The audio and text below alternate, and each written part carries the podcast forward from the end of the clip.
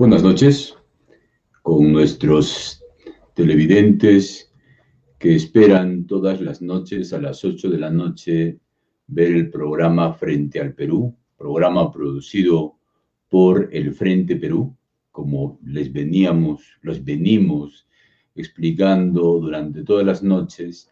El Frente Perú es una eh, confluencia de personas, personalidades, colectivos, gremios a nivel nacional que están interesados en lo que ocurre y viene pasando en el Perú, en estas elecciones que, como ustedes deben percibirlo, son elecciones bastante sui generis. No solamente por el hecho de que en estas elecciones se hayan producido en medio de una pandemia, en medio de una crisis sanitaria, en medio de una peste del COVID-19, que también eso eh, como que le da cierto aire excepcional a estas elecciones, no solamente por ello, sino también porque las características que tiene esta segunda vuelta, es decir, entre, en el periodo entre primera vuelta y segunda vuelta, son características bastante inusuales en los últimos tiempos. En otras oportunidades también ha habido conflictos parecidos entre candidatos que han, digamos, extrapolado sus posiciones. Por un lado, eh, se ve, se se visibiliza que es un candidato Pedro Castillo, que es un candidato de pueblo, es un candidato profesor, él que viene desde eh, muy abajo, ¿no? Eh, desde su propia condición de docente, que no es una figura mm, política, que no es una figura pública, y es un candidato eh, de gran relevancia, ¿no? Tenemos la comunicación en este momento de Héctor. Héctor. Eh, me has mandado la dirección del Facebook, pero no está el, el enlace del Zoom o o el screen, no sé qué programa van a usar. A ver, te lo vuelvo a enviar en este preciso instante. Porque el, el, el, WhatsApp está pero cargado de mensajes y gráficos, entonces demora mucho en cargar. Ya, este, perdonen. Yo, el último mensaje que tengo son unos gráficos. Sí. Cuando defiendes al capitalismo, después no hay, no hay otro. Es el último mensaje que figura ahí. Ya, te, te, te, estoy enviando desde mi WhatsApp, te estoy enviando el de StreamYard este, a tu personal. Te estoy volviendo a enviar la misma dirección. Acabo de enviarla. Al, el, día, el día de hoy, el día de hoy, como ya les habíamos anunciado, teníamos, tenemos la presencia de Héctor Beja, Todavía tenemos algunos problemas técnicos que siempre se presentan, sobre todo cuando se trata de este tipo de transmisión que eh, requiere mucho la inmediatez, ¿no? Requiere mucho las soluciones de forma inmediata y por eso es que no hemos cortado el programa para responder a Héctor Béjar, que no encontraba el, el link en el en el WhatsApp. Espero que ahora sí lo encuentre el, link y pueda este, conectarse pronto. Sin embargo, mientras se van solucionando ese tipo de problemas, tenemos que, eh, que, queríamos explicar un poco esta extrapolación que se ve en este momento en la coyuntura político-electoral concreta, ¿no? Esta coyuntura político-electoral está muy eh, eh, le estamos volviendo a enviar el stream ya a, a Héctor para que Héctor pueda entrar con esta eh, con, esta, con este link. Van a disculpar nuevamente, son problemas técnicos. Bien, les decía que en esta extrapolación ustedes ven por un lado al profesor Pedro Castillo y por otro lado a la señora Keiko Fujimori. Y tal parece que esta extrapolación eh, no solamente es de origen, desde, o sea, me refiero a los orígenes de cada uno, sino también ha adoptado ribetes ideológico-políticos, es decir, derecha por un lado, la señora Keiko Fujimori que representa a la derecha, y por otro lado, la izquierda representada por el señor este, Pedro Castillo, ¿no? Entonces, esos son los, este, las dos fuerzas que aparecen en esta confrontación, que aparecen en esta contienda política, y que cada vez tal parece que de lo que se trata es de quién echa más barro a la otra persona, ¿no? Entonces, en los programas de Frente al Perú, nosotros lo que queremos hacer es eh, desnudar esta realidad con invitados que nos puedan efectivamente dar mayores luces y mayor desarrollo de esta contienda electoral tan particular, tan sui generis que estamos viviendo en el país. Ya lo tenemos felizmente a Héctor Béjar y le damos el pase rápidamente. Héctor, buenas noches. ¿Qué tal? ¿Cómo están? ¿Me ven y me escuchan? Sí, perfectamente, Héctor. Héctor, estábamos comentando antes de que llegases que esta particular eh, coyuntura política, que además sucede en un entorno de pandemia, tiene o ha adoptado un ribete mm, bastante difícil de precisar, porque de lo que se trata, tal parece, es de una guerra de dos ideologías. ¿no? Teníamos por un lado la ideología de izquierdas, por otro lado la, la ideología de derechas, y hay una confrontación allí representada fundamentalmente por Pedro Castillo y por la señora Keiko Fujimori. ¿Cuál es tu parecer al respecto, Héctor? Bueno, la derecha ha reencontrado la lucha de clases, ¿no? Así es. Ese es mi comentario. Y eh, hacía mucho tiempo que no veíamos eso. Aquí en Lima, Lima está saturada de enormes carteles luminosos cada uno de ellos cuesta muchísimo dinero, eh, diciendo que no debemos ir al comunismo. No sé quién habló de eso. Debe estar en la imaginación de la señora Keiko o de la gente que paga esos carteles, ¿no? Una de dos, o, quieren crear pánico, pero la gente ya, ya no existe comunismo hoy día, o el pánico es de ellos. Es decir, parece que algunas personas en el Perú tienen pesadillas y esas pesadillas eh, no, no los dejan dormir y eso lo traducen en política. Bueno, pues por ahí van a perder, ¿no? Democráticamente es evidente que por ahí van a perder. Y eso está demostrado, porque cuanto más, los apristas decían, ¿no? A más calumnias, más aprismo, porque esto lo hicieron con el APRA también, ¿ah? En los años 30. Yo tengo ahí en mi archivo, porque yo tengo un pequeño archivo de viejas publicaciones en el que, donde tengo ejemplares del comercio de la época en que se decía en titulares a ocho columnas, aprismo es comunismo y comunismo es robo. Eh, parece que esos, este, esa gente ha resucitado, ¿no? Y hemos regresado en el Perú a los años 30.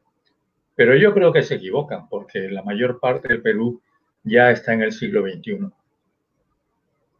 ¿Tú crees que esta campaña no dé el resultado que se espera? Porque tal parece que es una campaña de miedo, de terror. se usa mucho ese verbo que deriva de terrorismo, que se convirtió en terrorista y ahora es un adverbio que se ha convertido nuevamente en verbo, el terruqueo, ¿no? Este terruqueo no va a dar el resultado que se espera. ¿Cuál es tu parecer? Uno nunca sabe, ¿no? Uno nunca sabe, pero por lo menos hasta este momento ha dado resultado contrario, porque la candidatura de Castillo ha venido creciendo.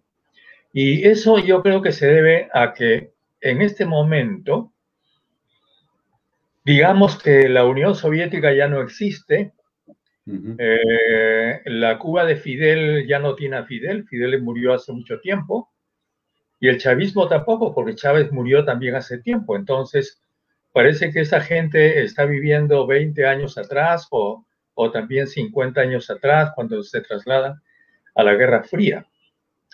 Y más bien los países eh, que, eh, que están gobernados ahora por partidos comunistas, pero que no son comunistas porque tienen una economía capitalista, como por ejemplo China, mm. no son comunistas, digamos, desde el punto de vista teórico, ideológico, son mm. una especie de modelo, porque los jóvenes de hoy día, a quienes se les predica que, que el comunismo es malo, resulta que descubren, guiados por la sabia mano de, de doña Keiko Fujimori, que un, que un país gobernado por un partido comunista es el que fabrica los celulares que ellos usan y las zapatillas que usan y la ropa que también usan. y pues entonces, en Europa basta ver a los chicos de la nueva China para saber lo que es ese país. Y, y parece que los eh, jurados del Oscar son comunistas también, porque la que acaba de ganar el premio Oscar, la película de este año, es una ciudadana china muy joven de la nueva China. Eso seguramente que no deja dormir a los señores de la coordinadora republicana, el señor Ángel Delgado, Fernando Rospigliosi, este, ¿qué más? Eh, Philip Butters y muchos otros, ¿no? Mónica Delta. Ese elenco estable eh, de la banca peruana, ¿no? Héctor, volviendo a, ese planteamiento que haces de que hay mucha gente que todavía sigue queriendo revivir eh, la realidad de hace 50 años, eh, hay un programa que lo transmite el canal UCI, que son las siglas corresponden a un canal inteligente, que es una empresa privada de comunicaciones que además el gerente es el señor Miguel del Castillo, hijo de la pista Jorge del Castillo. En el, ah, programa, en el programa de edición especial que te hacía mención, el señor Diego Acuña entrevista al profesor y candidato a la presidencia Pedro Castillo, entrevista donde además acorrala al profesor con una serie de datos sacados de la manga y funge de ser un hombre bien informado. Y dice a toda voz que el gobierno de Velasco y claro, supongo que se refiere a la reforma agraria, entre otras medidas que no las pone en evidencia, si no las refiere de soslayo que fue un desastre económico, que fue espeluznante. Eso lo dice en el programa que está en el YouTube, titulado ¿Quién es Pedro Castillo? Edición especial con Diego Acuña de UCI. ¿Qué te parece esa afirmación? Tú has trabajado en el gobierno de Velasco. ¿Qué te parece esa afirmación de que fue espeluznante el gobierno de Velasco? Fue tan, espeluznante que los señores de la Sinauer, este, los empresarios textiles, eh, las eh, fábricas de autos, mm, fabricaron mucho, hicieron mucho dinero también en esa época. Las cifras de crecimiento de la industria en esos años son impresionantes y el crecimiento de la industria en general. Además, esto, por supuesto, no solamente fue en beneficio de la industria y las empresas. Eh, si comparamos eh, el, digamos, la capacidad adquisitiva, es decir, el salario real de los trabajadores de aquella época con el de hoy día, no hay punto de comparación. Además, en aquella época habían trabajadores.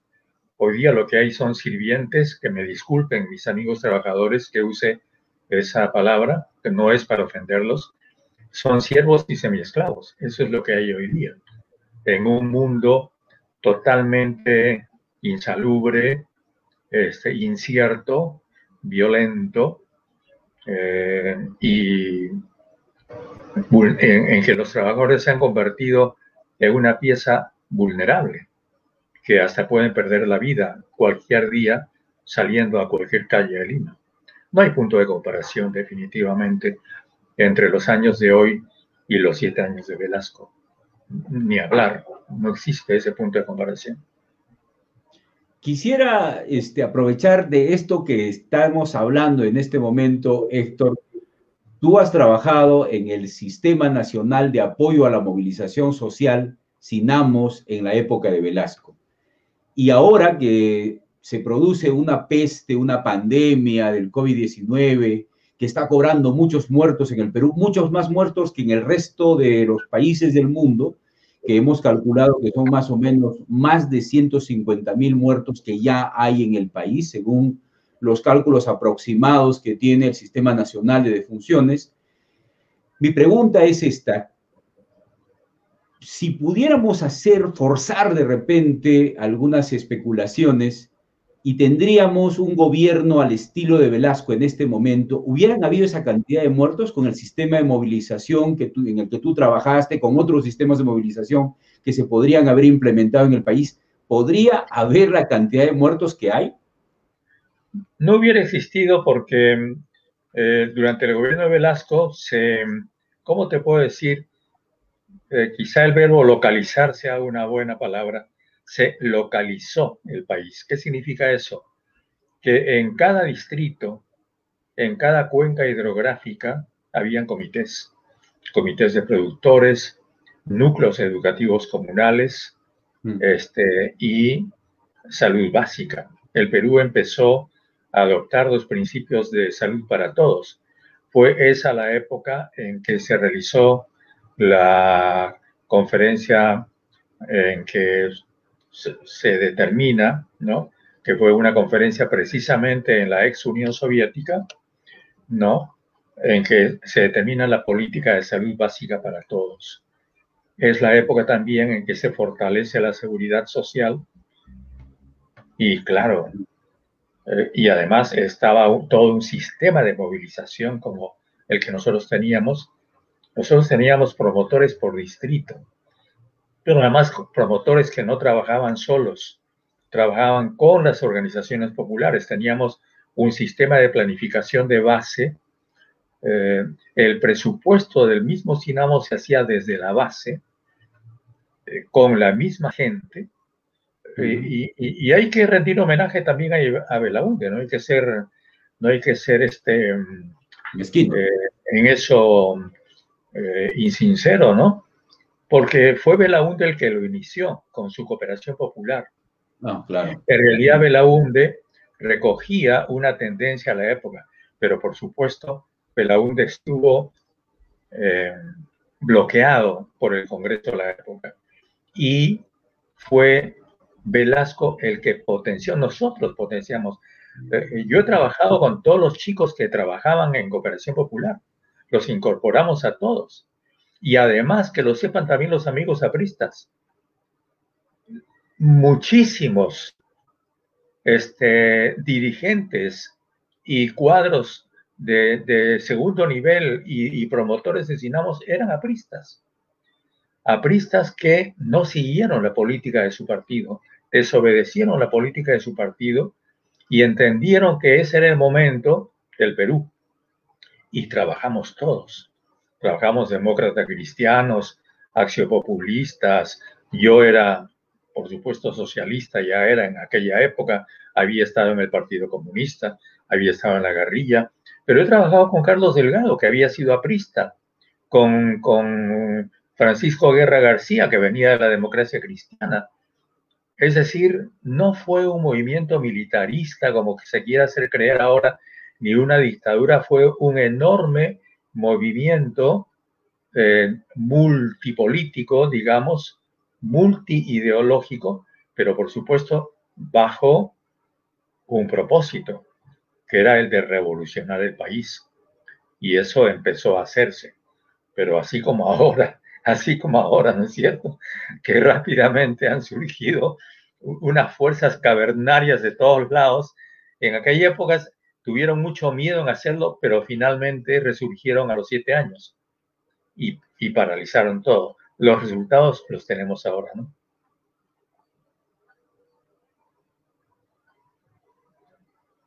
No te escucho.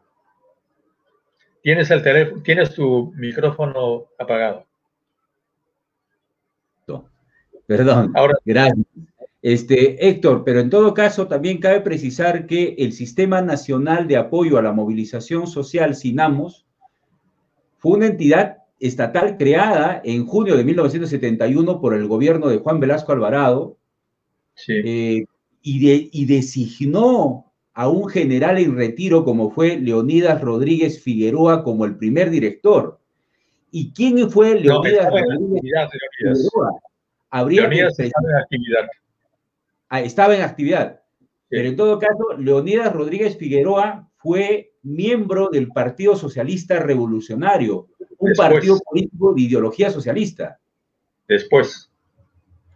Y entonces, entonces en el, pero entonces cabría la, pregunta, Leonidas, cuando asume eh, la dirección del Sinamos, ya era un hombre progresista, ya era un hombre de ideas socialistas. Absolutamente. Leonidas Rodríguez, Jorge Fernández Maldonado, eran dos militares profundamente cristianos, profundamente cristianos, cristianos practicantes y profundamente socialistas. No te olvides que es la época del Vaticano II, de mm. la actualización de la iglesia, del ayornamiento de la iglesia, la época de Juan XXIII, eh, del, del, Concilio Vaticano y, y, las conferencias de obispos de Puebla, es la época en que la Iglesia Católica opta por los pobres. Entonces, la, alianza entre las Fuerzas Armadas y la Iglesia Católica ayornada fue impresionante en aquella época. Nosotros mm. trabajamos con los agentes pastorales en todo el país, en todo el mm. país. En todo caso, este, si me permites profundizar también este aspecto que tú acabas de señalar, entonces, en el ejército siempre ha habido una corriente de izquierda, siempre ha habido una corriente socialista, o como pretenden hacerlo ver ahora que el ejército es solamente de derechas y defiende el establishment, defiende el neoliberalismo a rajatabla, todos los miembros del ejército. ¿Cuál es tu parecer al respecto? Mi parecer es que después del proceso de Velasco, cuando ellos expulsan de, la, de, mala manera, de la peor manera, a los generales y coroneles que habían impulsado la revolución. Otros tienen que quedarse, pues no tienen otra y tienen que acompañar mal que bien, como el general Hoyos, por ejemplo, pero tienen muertes misteriosas porque la muerte de Hoyos está todavía por, por investigarse. Algún día se sabrá si lo mataron o no. Bueno, el hecho es que después de eso hay un proceso de, ¿cómo te puedo decir?, de desnacionalización del ejército, pero de la peor manera, porque no se trata solamente de una desnacionalización del ejército, es decir, las Fuerzas Armadas, sobre todo el ejército, ¿no? Porque la Marina siempre había sido más o menos una especie de dependencia de la CIA en el Perú, y lo, lo, sigue siendo ahora, ¿no? En aquella época también lo era en parte, ¿no?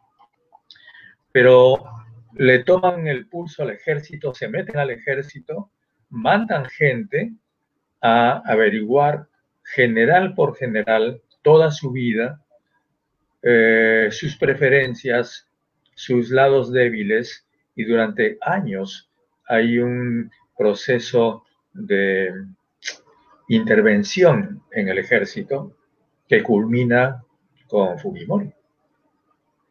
Y, mm. Fujimori es la corrupción total del ejército, La compra del ejército por la vía de la corrupción, pero aún así no pudieron, porque tenemos el caso del general Robles, el general mm. Robles, que es el que denuncia al grupo Colina, se enfrenta, y tenemos también el caso del general Salinas, que también se enfrenta a Fujimori, eh, lo expulsan, torturan a todos esos generales, los meten presos, les dan de baja y a, Robles nunca lo readmitieron en el ejército, sino formalmente, pero nunca lo quisieron ni siquiera recibir hasta hoy día. Y ese, yo siempre menciono el caso del general Robles y el general Salinas, porque ambos, yo diría, sobre todo el general Robles, es un héroe del ejército. ¿Por qué? Porque se enfrentó en el mismo corazón del monstruo a, esta, a esta, este, este núcleo de gente criminal que había secuestrado las Fuerzas Armadas del Perú.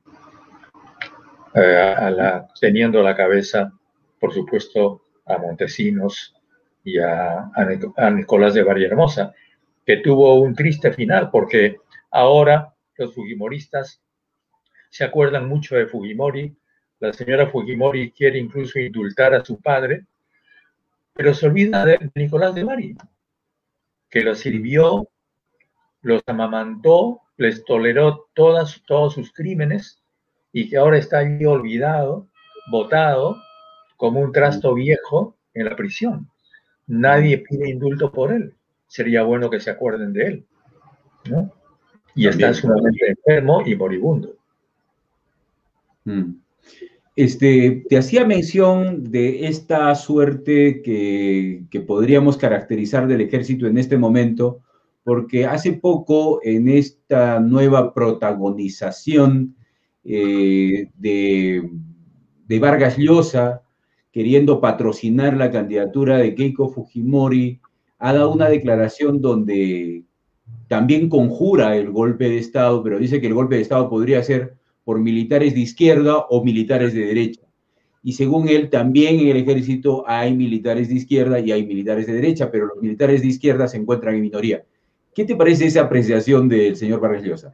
Vaya, qué buena novedad. Parece que el señor Vargas está muy, muy bien informado. Lo más posible es que sea su imaginación. Yo he enseñado en el CAEN varios años, he tenido ocasión de de dialogar durante cuatro horas todas las mañanas, semanalmente con generales, coroneles, almirantes y cuanto hay. Y bueno, te puedo decir que hay un, en general uno puede decir, eh, el resumen que yo puedo hacer es que hay una especie de, de promedio institucional e institucionalizador en las Fuerzas Armadas. Si uno seguía, bueno, he dejado de hacerlo hace años, así que no estoy actualizado. Pero me quedé con esa impresión. Eso puede dar para todo, obviamente, ¿no? Mm, este, pero al parecer las circunstancias internacionales actuales eh, no favorecen un golpe de Estado. Claro, uno nunca puede, menos un golpe de Estado militar, ¿no? Este, uno nunca puede cerrarse a ninguna posibilidad. El Perú es, o felizmente o desgraciadamente, ¿no? Eh, tiene una realidad capaz de, de superar a cualquier imaginación. O sea que, bueno, aceptémoslo como posibilidad. A mí me parece difícil. Lo que me parece muy peligroso es ese ambiente tenso, rabioso, de odio, mm de, estas personas, los que están en el Willax, y, bueno, y, ponen esos carteles y todo lo demás, que uno puede decir, bueno, esta gente es capaz de matarme. Hmm. Porque yo te confieso, yo sigo siendo comunista. Y se lo, y se lo diré a ellos, si, si los veo alguna vez. Claro, nunca han querido entrevistarme, Entonces, pero, pero, si alguna vez los veo, les diré, reciban ustedes saludos muy cordiales de un hombre que fue comunista y nunca dejó de serlo, y lo es hasta hoy día. Así que cualquier cosa que quieran discutir sobre comunismo, avísenme y discutamos, podemos conversar sobre todo. Yo sé que ellos, por supuesto, no conversan, asesinan cuando pueden, mm. ¿no? Y eso lo sabemos, lo podemos decir con la experiencia de Videla en Argentina y de Pinochet en, Chile, para mencionar solamente dos nombres eh, en América Latina y no mencionar muchos otros. Así es, coincidimos. Este, ¿Qué te parece, Héctor? Diversas personalidades de todo cuño y muchos de estos de muy baja estofa han conjurado el golpe de Estado en el Perú, ¿no? Hildebrand, Vargas Llosa, entre otros. Quisiera que profundices, ya lo has dicho en tu respuesta anterior, quisiera que profundices esta situación.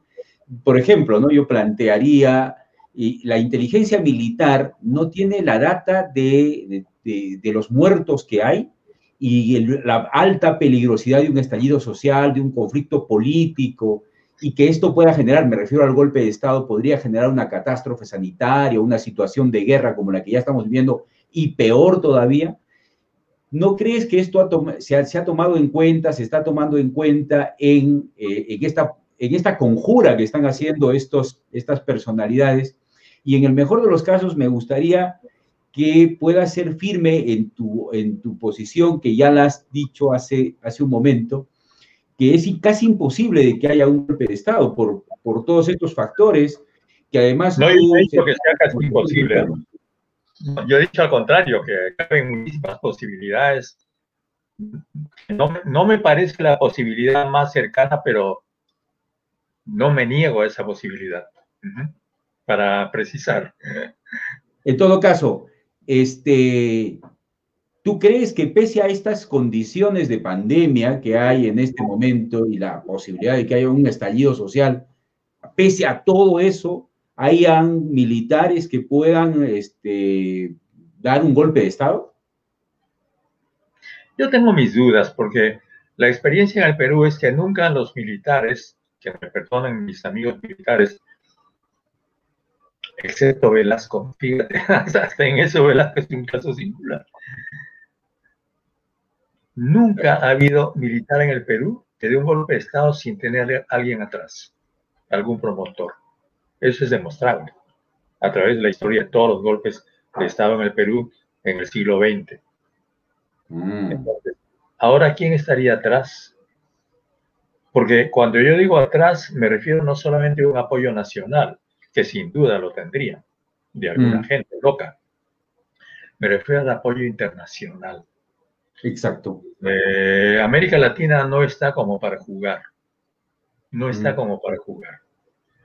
En, en, Estados Unidos hay un nuevo gobierno, el gobierno del señor Biden, al que no creo que le guste, no, no, porque, no porque él sea este, ningún hombre progresista ni nada parecido, sino no le gustaría que se haga algo en, en el Perú sin su autorización y no creo que esté por, por, la, por una opción militar en este momento, porque sería para los norteamericanos revivir un fantasma que ellos también quieren eliminar y dejar en el pasado.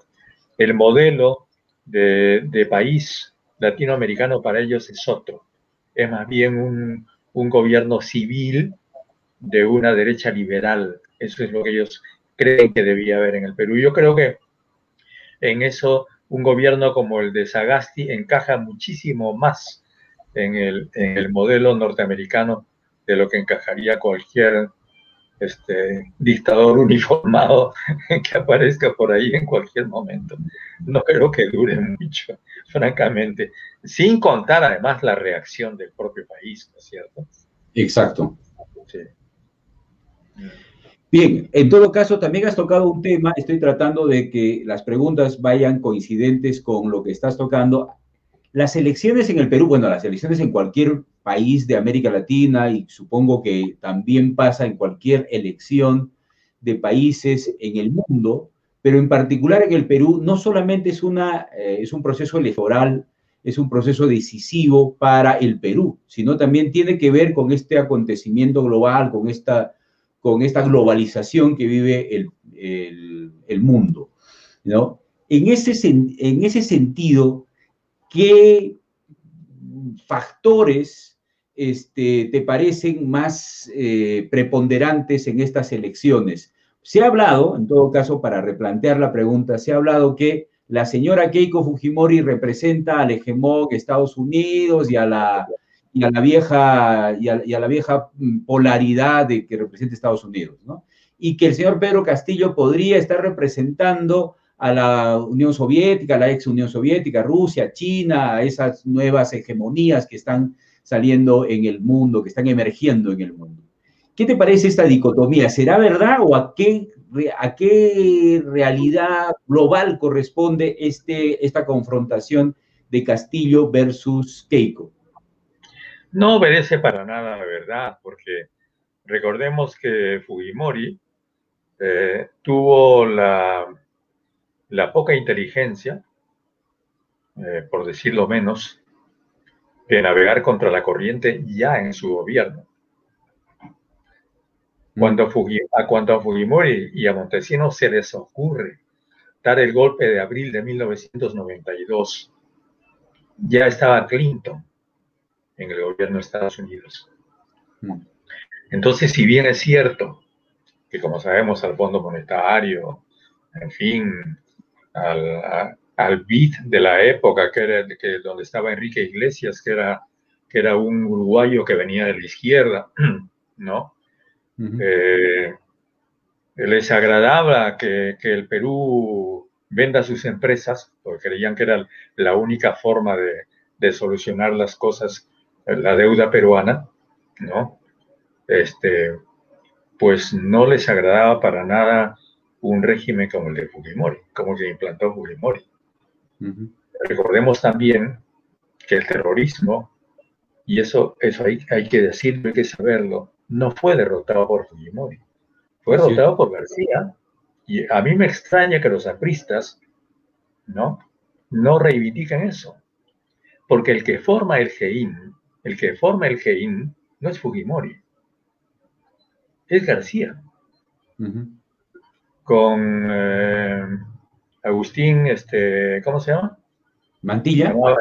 ¿Ah? Agustín Mantilla. Agustín Mantilla, que era ministro del Interior, pide asesoría israelí, pide asesoría israelí, eran ya los últimos, el último año de García, y con asesoría israelí forman el GEIN. Por eso es que a la cabeza del GEIN está este hombre, este, que, este policía que aprista, ¿no? Que después le llamaban el sheriff. ¿Te acuerdas que quiso ser alcalde de Lima? Así es. Con él. Mm. Y el trabajo del GEIN es el que usa Fujimori. Mm. por eso es que, por eso es que cae tan rápido Fujimori, este, eh, Guzmán en septiembre del 92, porque ya había un trabajo preparado de antes, un trabajo policial de otro tipo. Y también ya había otra política este, del ejército. Pero este par, esta pareja criminal de Fujimori con Montesinos se montan encima de eso, pero tropiezan con un obstáculo internacional que es el de los Estados Unidos, aunque la gente no lo crea. Iban a contracorriente, porque recordemos que ya en ese momento eran los, el tránsito a la democracia. Es, es, el, es el momento en que luego de la caída del muro de Berlín, el desplome de la Unión Soviética, se pone de moda el tránsito a la democracia. Mm incluso en teoría, en teoría política, ¿no? Eh, y, en la época del tránsito de la democracia aparece, aparece súbitamente una especie de, animal extraño en América Latina, que es el tránsito a la autocracia, es decir, mm. al revés de todo lo que se quería. Y eso es Fujimori. Entonces, Fujimori cae finalmente por eso, porque ya no pudo resistir y cuando sucede la crisis asiática del, 2000, eh, del, 2007, ¿no es cierto? No, perdón, de, de, 1997, la crisis asiática de 1997, entre el 97 y el 2000 ya estaba fuera. Mm. ¿No es cierto? Entonces era un, era un gobierno eh, inviable el de Fujimori. Y eso quiere repetir la señora Fujimori hoy día, es decir, tendría que seguir un curso de historia o algo parecido. No sé para qué fue a la universidad, qué ha estudiado la señora Fujimori en la universidad y además en los Estados Unidos. Debería conocer por lo menos algo de la política norteamericana. Si quiere repetir ese animal extraño ya eh, corroído por el óxido, ¿no? Que es el Fujimorismo del año 90. Supongo que ella habrá estudiado mitomanía en, Estados Unidos, o algo parecido. Este, Parece que se dedicaba a otra cosa y no a estudiar, a todo menos estudiar. Supongo que sí. En todo caso, este, Héctor, la pregunta, siguiendo un poco el hilo de esta, de, esta serie de preguntas que te estoy haciendo, me gustaría hacerte una pregunta de remate y de continuación de la, la pregunta anterior. ¿Quiere decir entonces que la señora Keiko Fujimori no representa los intereses de Washington necesariamente? Es decir, no representa los intereses de Estados Unidos. en este momento nadie representa los intereses de Washington. En todo, en todo caso, el que más podría representar los intereses de Washington es Agasti. Y lo que ellos llaman la izquierda caviar, ¿es cierto? Esos serían los que más representan los intereses del Washington de hoy. Es decir, de un sector de los demócratas, que es el que está rodeando a Biden, porque también hay que recordar que con Biden llega al gobierno una nueva promoción de demócratas. Mm. Es una nueva generación que además es múltiple, son muchísimas posiciones, algunas de las cuales son bastante radicales. También socialistas. No tiene nada que ver con un fenómeno como el Fujimorismo del Perú, ¿no? En todo caso, eso habría que remarcarlo, Héctor, que no se trata de que la señora Keiko represente los intereses de Washington, represente los intereses del imperialismo norteamericano, sino más bien representa los intereses chatos y miserables, neoliberales, de esos privilegiados de Lima y del Perú.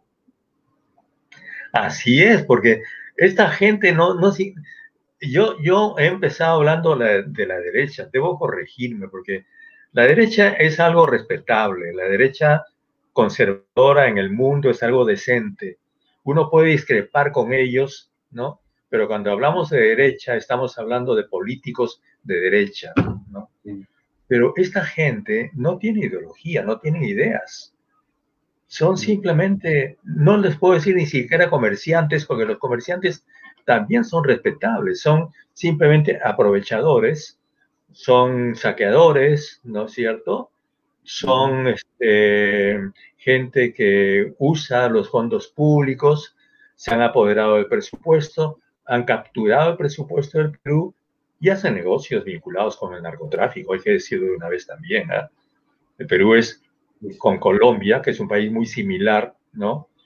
Mm. Uno de los dos países potencias en la producción de cocaína. Y a mí que me expliquen quién los produce, por dónde sale, ¿no? Y cómo es posible que desde Fujimori, los años 90, no haya habido sino un incremento permanente, permanente, permanente, permanente de la exportación de esos productos. Tú sabes lo que significa fabricar una tonelada de cocaína. Mm.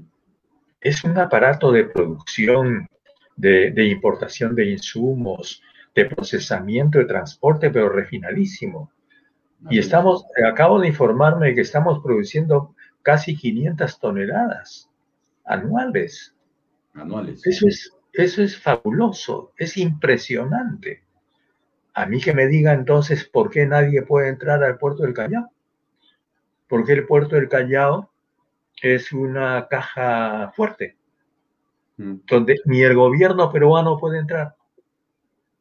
Allí quizá podríamos encontrar muchas explicaciones a los señores que están poniendo esas, esos grandes carteles este, contra el comunismo en todo Lima.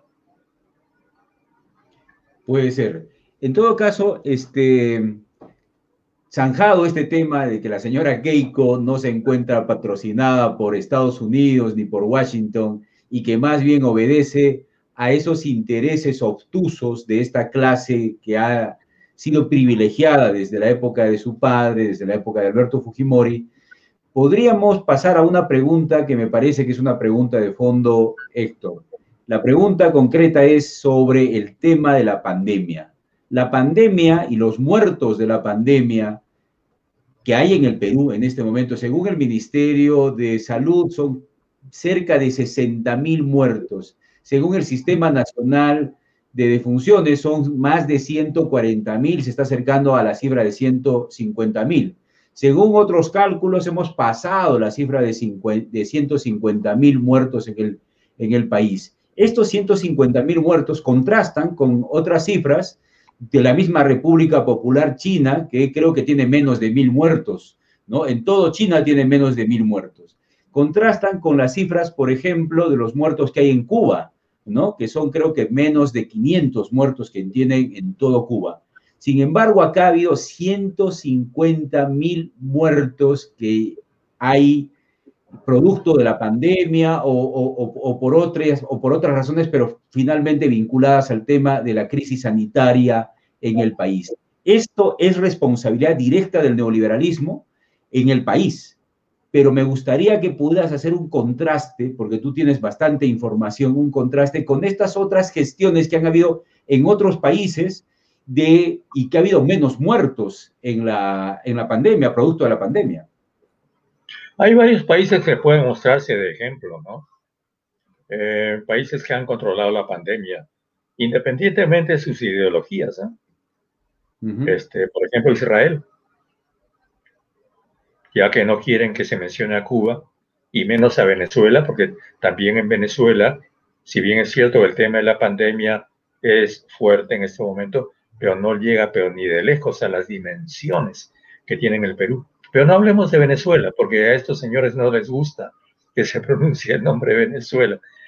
Hablemos de Israel. ¿Por qué Israel puede eh, dominar el, problema? Porque es un país organizado. Simplemente. Nada más que por eso. Pero dejemos Israel. Vamos al, al otro punto, Vietnam. En Vietnam tampoco hay pandemia. ¿Por qué? Porque es un país organizado. Israel es un país capitalista, Vietnam también es un país capitalista. Eh, Israel es un país capitalista gobernado por un partido del señor Netanyahu, que es un partido fundamentalista. Vietnam es un país de economía capitalista gobernado por un partido comunista. Bueno, y pero mencionemos eh, los otros, las otras pesadillas del mundo, que son dos, India y Perú. El Perú solamente es comparable en este momento a la India. ¿Por qué? ¿Qué características tienen estos dos países? La gente muere asfixiada. La gente no muere por el COVID. La gente muere por falta de atención médica. Muere por falta de oxígeno. Eso solamente lo encuentras en la India y en el Perú. En la India es disculpable, a pesar que la India también tiene un gobierno absolutamente repudiable, ¿no? Pero bueno, digamos, en la India es disculpable porque finalmente son 1.600 millones de habitantes, un país incontrolable. Además, cuando decimos la India, también hay muchas Indias, y hay estados como el de Kerala, mucho más organizados, en donde probablemente el problema sea menor. Pero el Perú ¿Y, de qué es consecuencia eso? De que no hemos invertido pues en salud pública, de que no, no, no, no, no este, aplicamos nunca los, eh, los principios de la salud para todos, que el mm. Perú, que el gobierno del Perú firmó, como te contaba, allá por los años 70. Y porque en el Perú no solamente no ha habido inversión en salud, sino ha habido desinversión no tenemos facultades de medicina a la medida de lo que el Perú necesita y por tanto no tenemos médicos. Entonces, así tengamos hospitales y 50 mil este, eh, unidades de cuidados intensivos, no tenemos médicos para cubrirlos. Es una desgracia. Y alguien debería pagar por eso, me imagino, ¿no? Alguien debería pagar por eso. Y todavía tenemos a nuestros políticos que han estado 20 o 30 años en el gobierno, en el Congreso, en los ministerios, diciéndonos qué hay que hacer para el futuro. La señora Fujimori diciéndonos qué hay que hacer para el futuro. Ella ha estado en el gobierno con su padre desde el año 90 y después ha estado en el Congreso, ha sido congresista después ha sido jefe de mayoría en el Congreso, nunca soltó el, Estado, siempre ha vivido el Estado y viene a decirnos lo que hay que hacer de aquí para el futuro, como si ella no hubiera estado jamás allí. Eh, por eso es que el electorado la está castigando y espero que la castigue todavía más democráticamente.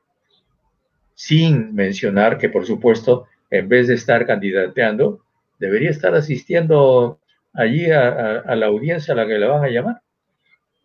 Porque como mm. todos sabemos, tiene una acusación fiscal. No es cualquier cosa. No es una investigación. La investigación ya se hizo. Es una acusación fiscal la que ella tiene. Por la cual ella tiene que comparecer no solamente ante el Poder Judicial, sino ante el país, en vez de estarse presentando cínicamente a un proceso electoral. Mm. En todo caso, Héctor, eh, hay una cosa que, desde lo que tú planteas preocupa enormemente, no solamente a mí, seguro que también, también a la audiencia, a la teleaudiencia nuestra. Se presenta la señora Keiko Fujimori como la que defiende un modelo que es un modelo que está, parece, desde el punto de vista de estas personas, se parece al paraíso terrenal.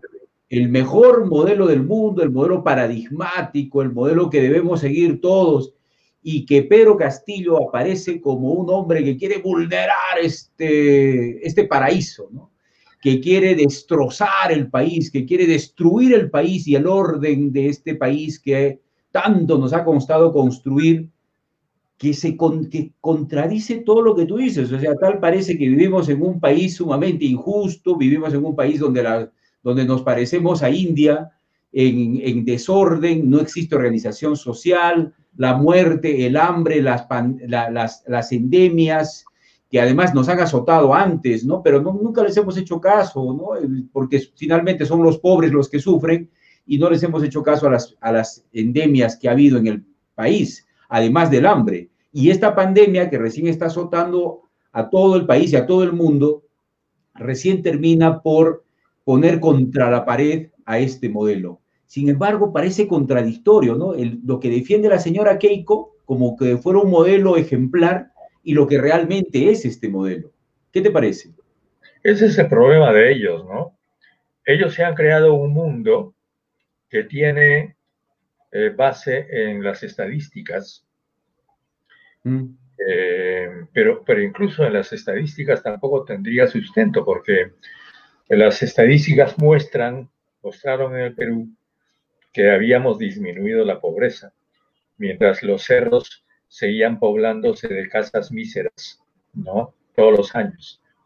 Y esa paradoja se debe a que precisamente en la época de Fujimori, cuando se reorganiza el INEI, se establece un sistema de indicadores tramposo que permite submedir, submedir, es decir, inframedir el fenómeno de la pobreza. Y fíjate, aún así, aún así, porque Fujimori, yo recuerdo mucho esas cifras, Fujimori cuando llega al gobierno el año 90 había eh, si mal no recuerdo, 52% de pobreza y 25% de pobreza extrema. Esas eran las cifras del Perú, llegado Fujimori. Sale Fujimori el año 2000, ¿sabes cuánto había? 54% de pobreza y 26% de pobreza extrema. Es decir, no se había dado un solo paso, incluso con las estadísticas ficticias que ellos habían fabricado. Hmm. Entonces, después ya viene Toledo, viene García, siguen eh, maquillando las estadísticas mientras la pobreza sigue creciendo, sigue creciendo. Entonces, ¿qué pasa con la señora Fujimori? Ella alude a las estadísticas al mundo estadístico que ellos se crearon, que es un mundo ficticio. Y están perdidos porque ellos se han creado un mundo ficticio, este mundo que tú decías, paradisíaco, de una economía que siempre crece, en la que tenemos libertad todos y que, y que podemos enriquecernos, y al mismo tiempo han creado otro mundo de pesadilla que tampoco existe, que según ellos es el de Cuba, Venezuela, ¿no? Este, y, los países comunistas, ¿no? Que tampoco existe en la medida en que ellos lo describen. Porque si bien es cierto que son países que están en problemas serios por el bloqueo que sufren, de lejos tienen una situación aún así incomparable mejor, incomparablemente mejor a la que hay en el Perú. Mm. Siempre se nos dice que en el Perú hay un millón de venezolanos, que son la mejor demostración, la mejor demostración de cómo están en Venezuela. ¿Y por qué el resto se ha quedado en Venezuela? Mm. Venezuela tiene 32 millones de habitantes. ¿Por qué el resto está ahí? ¿Y por qué tenemos 3 millones o 4 millones de peruanos fuera del Perú? Fuera del Perú? Exacto. En todos los países. Mm. A ver que me expliquen eso. ¿No? Entonces, ¿y por qué los peruanos que se fueron a Venezuela no regresan? Porque mm. ha habido una emigración importante de peruanos a Venezuela hace años. Se han quedado ahí, ahí están ellos, sus hijos viviendo con dificultades terribles, pero bueno. Ah, en el Perú, mira, tú tienes que pagar este, por un balón de gas, ya, ya tienes que estar pagando 50 soles, lo cual equivaldría a unos, este, ¿cuánto sería? A unos eh, entre, entre 18 y 20 dólares, que en Venezuela pues es una fortuna es una fortuna. Aquí tienes que pagar 10 soles por la gasolina más barata, es decir, este, 3 dólares. En Venezuela subió la gasolina, pero no te, va, te cuesta centavos de dólar. Y así, ¿no es cierto? Entonces, aquí hay gente que viene, pero claro que hay gente que viene. Deciden venir, son libres de venir, por supuesto pero también hay gente que ha decidido quedarse. Así es. De ellos no se habla, ¿no es cierto? Se habla solamente de los que vinieron aquí. Y cada uno, por supuesto, tiene su leyenda y su manera de justificar por qué vino, porque también el peruano que está afuera también tiene la forma de justificar por qué está afuera, simplemente. Así es. Mm. Ese es el mundo de hoy, donde la migración es cosa de todos los días. No puede servirte para caracterizar una situación. ¿no? Tú has dicho algo que me parece este, necesario poderlo relacionar, ¿no? Cuando dices que Keiko Fujimori eh, habla de ficción, ¿no? Tiene una, tiene una mentalidad y hace una serie de elaboraciones alambicadas que son producto de, su imaginación y de la ficción.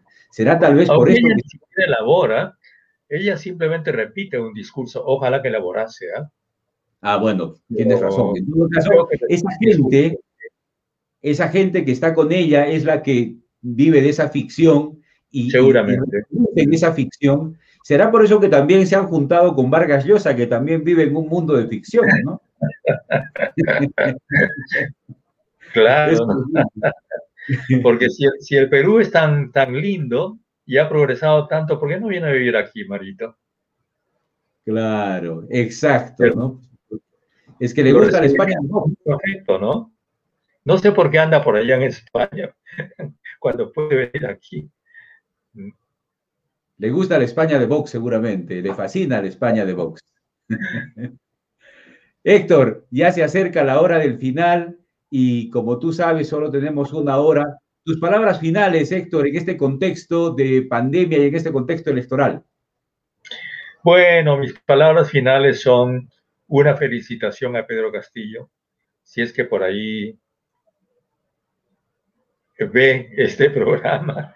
Este, un respaldo al malo, porque resulta que ahora hay un bueno y un malo, ¿no? El bueno es Castillo, el malo es Cerrón. Yo quiero mandarle un abrazo a Vladimir Cerrón.